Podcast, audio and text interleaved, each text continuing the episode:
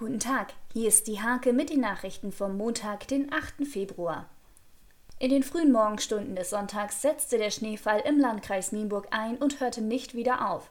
Die Straßenmeistereien Lemke und Uchte waren im Dauereinsatz. Für Montag ist der Präsenzunterricht für Schüler abgesagt worden.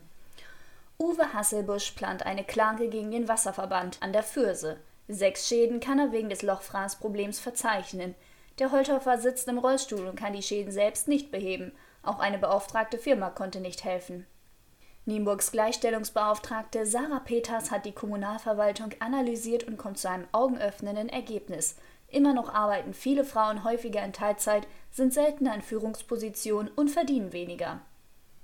Toni Erbe ist beim RSV Rehburg nicht mehr wegzudenken. Seit Jahren ist er mit dem Ort und Verein tief verbunden. In dieser Zeit hat er so einiges miterlebt. Aufstiege, Abstiege, Pokaltriumphe und sogar ein DFB-Pokalspiel gegen Hertha BSC Berlin. Diese und viele weitere Themen lest ihr in der Hake am Montag oder unter www.diehake.de.